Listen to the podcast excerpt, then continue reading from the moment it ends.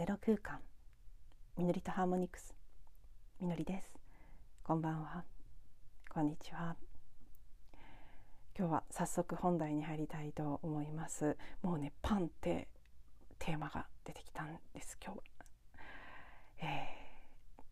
おそらくタイトルにもすると思いますがインポスター症候群。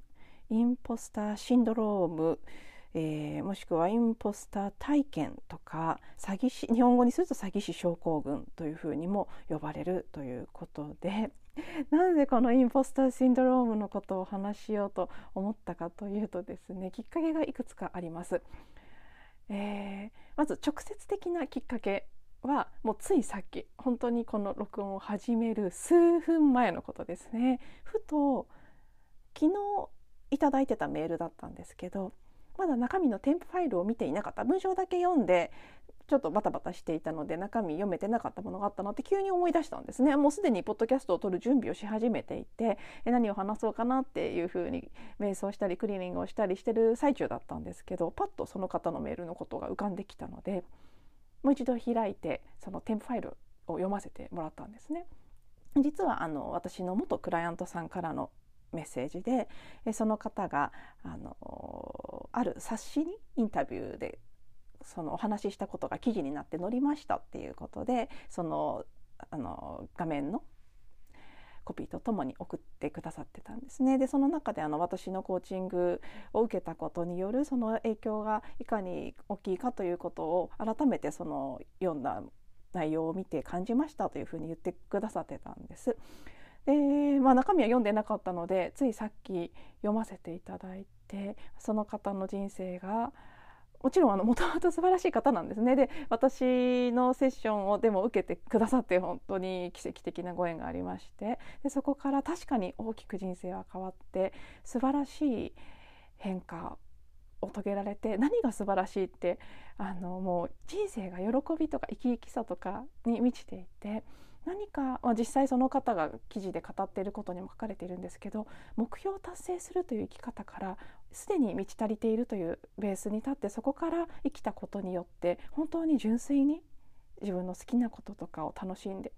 いけるようになったでかつその方の場合は豊かさもしっかりあの巡っているんです前以上に。で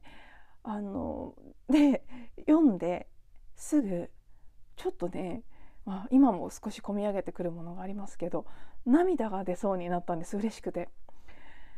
もちろんその方がそういうふうに私に言ってくださること今までも何回もありましたし他の方の前でもそういうふうに言ってくださっていることも何度も聞いてきたんですがこうやってあの文章になって記事になっているものを改めて見た時に妙にこう嬉しさとか感動というものが込み上げてきた。私はタイプ的に常々あのそんなにああの 面白いことではありますけど私のクライアントさんはもともと素晴らしい方が多いんですけどコーチングを受けてくださってさらに人生が好転していくというケースは大変多いんですね。で見せていただきながら コーチである私自身の変化よりもクライアントさんたちの変化がすごいなっていつも思ってきていたんですがなのでこうありがたいことにそういうこう嬉しいご報告とかあのこれはコーチングだけじゃないですねこれまでで言うとアート・オブ・フェミニン・プレゼンスという女性性のワークをやっていた時そのクラスを受けてくださった方とか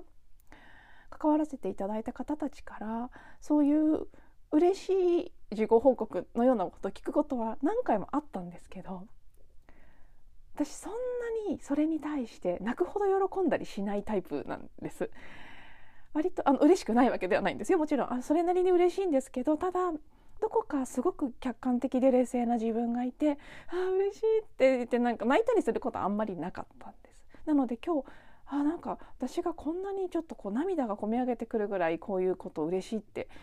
思ってちょっと珍しいなって思いながらその自然とね震えて込み上げてくる感覚を感じていたんですけど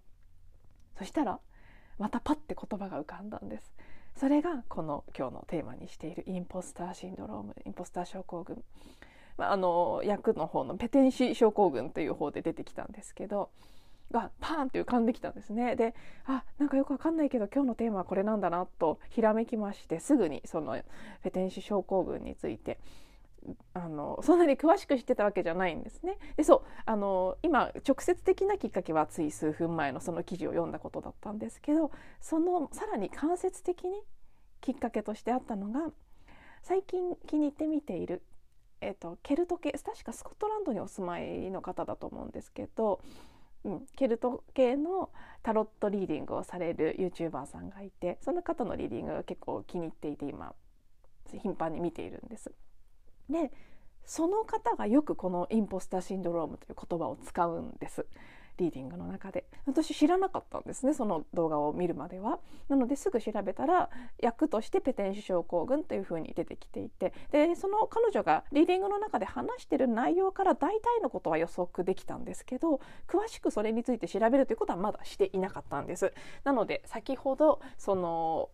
ね、元クライアントさんのコーチングに関してのコメントを読んで感動してその後ふってすぐこのペテン症候群という言葉が出てきてで検索して初めてウィキペディアのインポスター症候群の説明文章を読んだらちょっとねびっくりしちゃったんです。本当鳥肌ですね。あめちゃくちゃ私じゃん。って本当になんかもう当てはまりすぎていて今も鳥肌が立ってます全身に。でそこまで来てああその一連のですねポッドキャストを撮ろうとする瞑想するほぽのぽののクリーニングをする。そしたら急になんだかわからないけれども直感的にあの人のメールをもう一回読もうと思った。ファイル開いた。中身読んだ。感動した。そこそしたら今度またふっとこの言葉が浮かんだ。調べた。読んだ。ここまでの一連の流れ全てがまさにそのインスピレーションに導かれた。その方のメールを読もうとひらめいたのもそこでパッとインポスターシンドロームという言葉が出てきたのも潜在意識ウニヒビリが伝えてくれたメッセージなんですね。それをたどっていったらもう最終的にああ私は今日このことを知る必要があったしそしてこれをこの私の音声配信を聞いてくださってる方たちにシェアする何らかの必要があるんだとおそらくまあこういうね YouTube でもそうですけど聞いてくださる方と提供者、ね、視聴者の方と提供者っていうのは常に何かしらのこう共鳴が起きてるからね聞いてくださったりするわけですよね。なのであの私が気に入って見ているタロットリーダーさんが頻繁にこのインポスターシンドロームという言葉を使うっていうことは彼女自身がそのことを知ってるというかその体験があるからそのことを知ってるわけですよね。なのでそういう共鳴するところでつながっているから必要な情報が来るということだと思うのでおそらくこちらの音声を聞いている方たちの中に私が今日ご紹介するこのインポスターシンドロームの詳細を聞いてああ私も僕もそういうところがあるなと思ってくださる方が少なからずいらっしゃるんじゃないかなと思うので、えー、内容も含めてご紹介していきたいと思います。ここからはあのまだウィキペディアの説明のページしか読んでいないのでもう完全にウィキペディアのあのそのまま受け売りという形で読ませていただきます。それ以外のあの紹介のサイトもいろいろありそうですけど、まあ、まずはこのインポスター症候群ですね。英語でインポスターシンドロームえー、まず最初の説明としては自分の達成を内面的に肯定できず自分は詐欺師であると感じる傾向であり一般的には社会的に成功した人たちの中に多く見られるペテン師症候群インポスター体験詐欺師症候群とも呼ばれるこの言葉は1978年に心理学者のポーリン・えー、クランスとスザンヌ・アイムスさんによって命名されたということです。この症候群にある人たちは能力があることを示す外的な証拠があるにもかかわらず自分は詐欺師であり成功に値しないという考えを持つ。自分の成功は単なる幸運やタイミングのせいとして見過ごされるか。実際より能力があると他人を信じ込ませることで手に入れたものだと考える。インポスター症候群は特に社会的に成功した女性に多いとする研究もあるというふうに最初の部分に書かれていますそんなふうにあの、ね、学者の方心理学者の方たちが提唱した一種のあの症候群の名称だということです。で最初その英語で調べた時ペテン師症候群とか詐欺師症候群って出てきちゃったので結局そのまあ、自分はどこか詐欺師のようなものだ自分はペテン師なんだというふうに思い込むという症状だというぐらいまでしか大体は分かりましたけどでそれがだからその自分に自信がなかったりするからそういうふうにしてしまうっていうことなんだろうなっていうのはその私もタロットリーディングの内容を聞いていて大体予測はついたんですけど そこから先の説明がねもう少し詳しく書かれていてはあはあっていうのがどんどんこの後増していったんです。でまあ、一部ちょっと全部を読むと長いので抜粋しながら読んでいきますなのでご興味ある方はインポスター症候群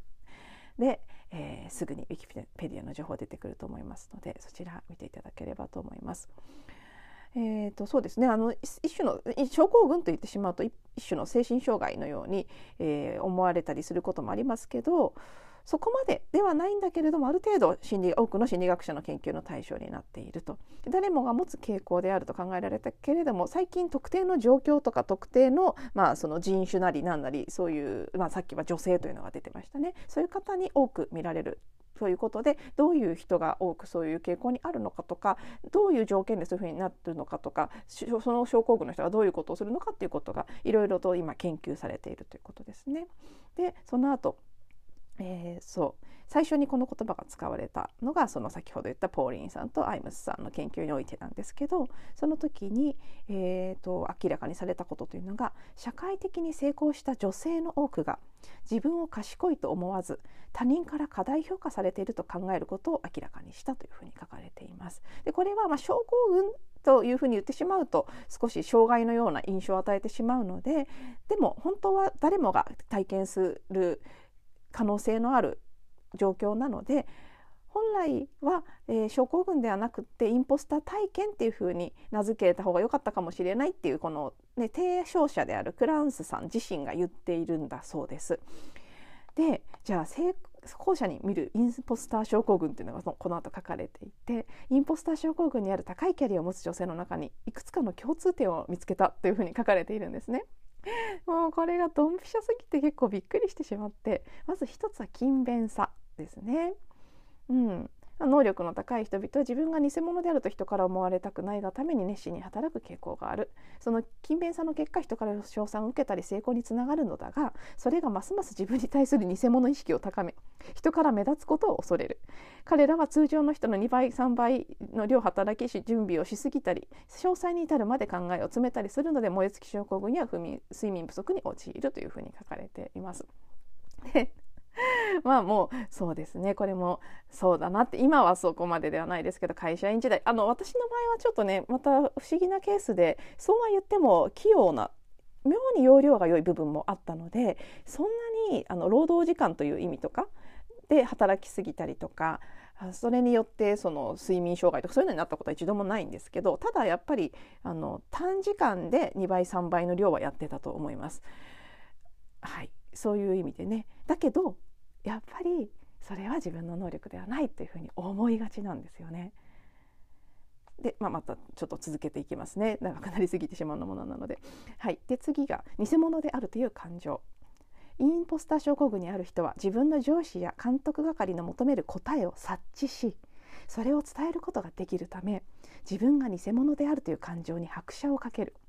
自分に能力があるという証拠や自分がインポスター症候群に陥っていることを示されれば自分に対する疑いはさらに強まるということが書かれています。このね上司とか監督者の求める答えを察知して伝えることができるっていうところですね。いやまさにそうですよね私も本当そういう面ではすごいサイキックなので相手が求める答えとか今出すべき答えというのが分かる。だから伝える。それによって評価が上がるわけですけどでもますますそれによって自分はあの詐欺師であるという感覚が強まるということですね。で 3, 3番目魅力の誤用という認識。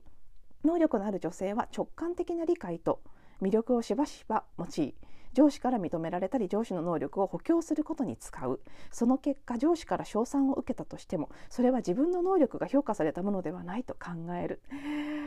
のなんかこの辺ももう特に会社員時代のことですけどそのまんまっていう感じで、はあ。うんってなっていきました。そして最後実力を隠す傾向。偽物であるという感情を促進させる理由に症候群にある人たちは自分の能力を隠そうとする傾向が考えられる。自分の能力や知性を見せたら人から嫌われると考え自分は賢くなく成功にも値しないと自分を信じ込ませている。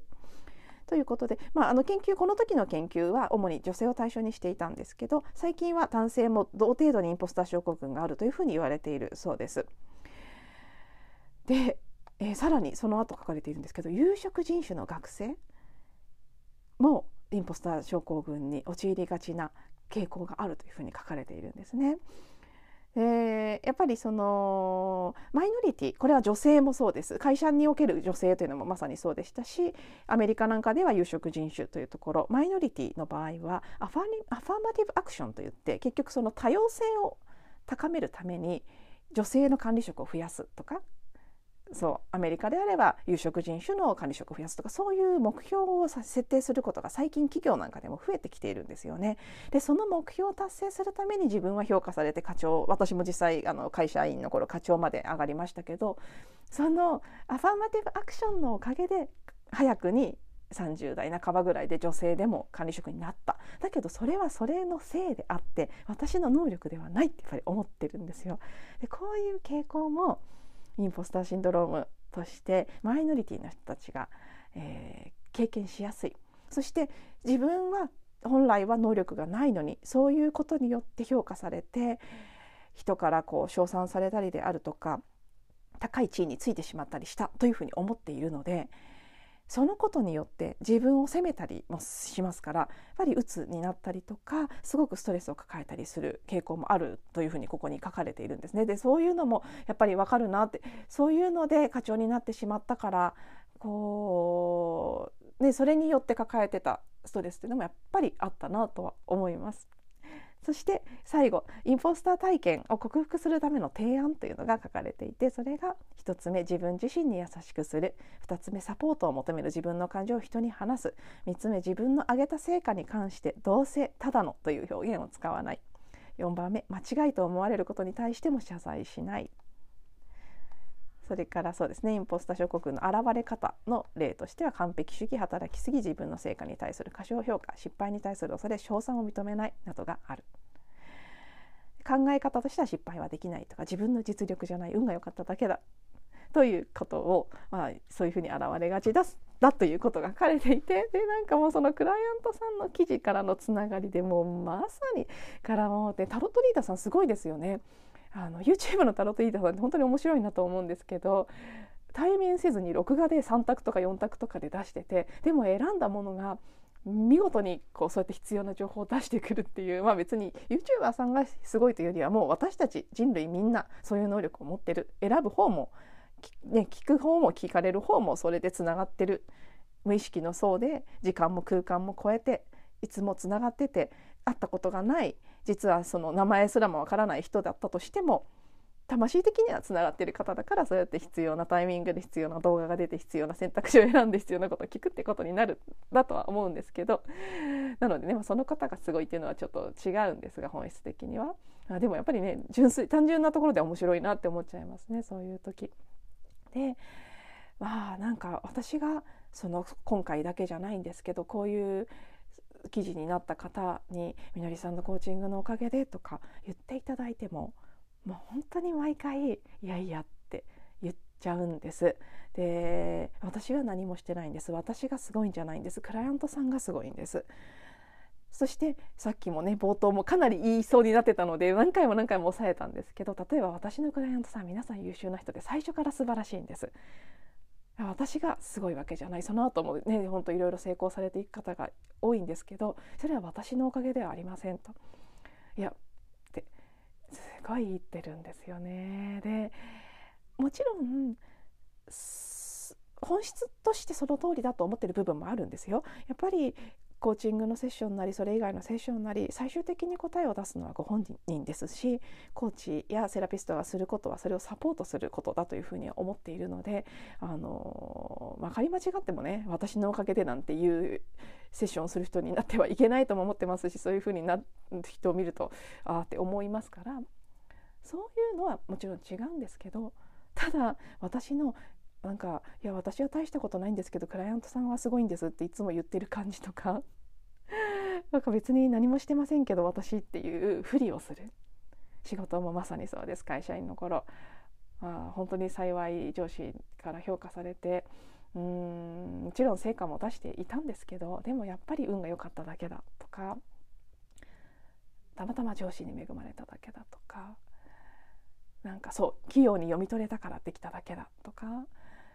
確かにそういう評価される能力は持っていたけれども私は別にそれをやるために生きてるわけでもないしそんなの持っててもしょうがないみたいな感じとかもういろんな形で自分の能力を否定し価値を否定しで最終的に「はい私ペテン師です」みたいな感じで生きている。これが一種の本当心理学の世界で研究されるような一つの傾向一つの症状であるということがなんかもう妙にああそうかってその精神障害とまでは言わないけれどもまあある種のそういう症候群シンドロームなんだなとということは集合意識の中で一定数の人たちが共有している体験ということでもありますしここにも女性とかマイノリティというふうに書かれていますもちろん日本においては私はマイノリティではないですけどだけど海外に行けば当然有色人種の一部に入りますから全体で言ったら世界全体で言ったらマイノリティと言われてもおかしくない類類に入っていますし。ね、その女性という意味で日本ではマイノリティになることが多かったですしいろいろ当てはまってるんだなって私この症候群だっただけなんだなって思いましたね。そしてもちろんこの心理学の世界ではそんなことは書かれていませんけどスピリチュアル的に捉えるとこれは昨日のエピソードとつながってくる部分があってこの目立ってはいけない能力を隠さなければいけないというインポスターシンドラシンドロームに出がちな症状というのはまさにスピリチュアルの世界でレムリアのトラウマというふうに言われているものですね。目立ってはいけない。目立ったら殺される。特殊な能力を持っていたレムリアンたちがレムリアン狩りというのに遭っていた。だから自分たちが持っている能力を封じて喜びを閉ざしてとにかく目立たないように生き延びるために私は何もできませんっていうふりをしてきた。これはレムリアだけじゃなくて例えば魔女狩りの歴史の中でも同じだったかもしれませんしね、いろいろとそういう時代がこれまであったと思うんですね。なのでだからこその人類が共通で持っている一つの体験のパターンだということでそれが心理学的にこのようにインポスターシンドロームとして学説としてまとめられているってことだと思うんですけどなぜか昨日レムリアのトラウマの話をしてそして今日本当に不思議なピッピッと思いつく感じでこのインポスターシンドロームについて調べる流れになってすごくつながってるなっていう感じがするんですよね。この11月というのは自分の隠していた才能隠していたもしくは隠れていた才能や能力に気づきそれを開花させるというテーマもすごく潜在的に大きく動いているような気がします。私も自分がある程度癒されてきた。それは集合意識が一緒にあのある程度癒されてきたということでもあるので全体の中で特にこのレムリア的な感覚を持っている人たちやこういうインポスターシンドローム的な症状を持ってた人たち傾向を持っていた人たちがようやく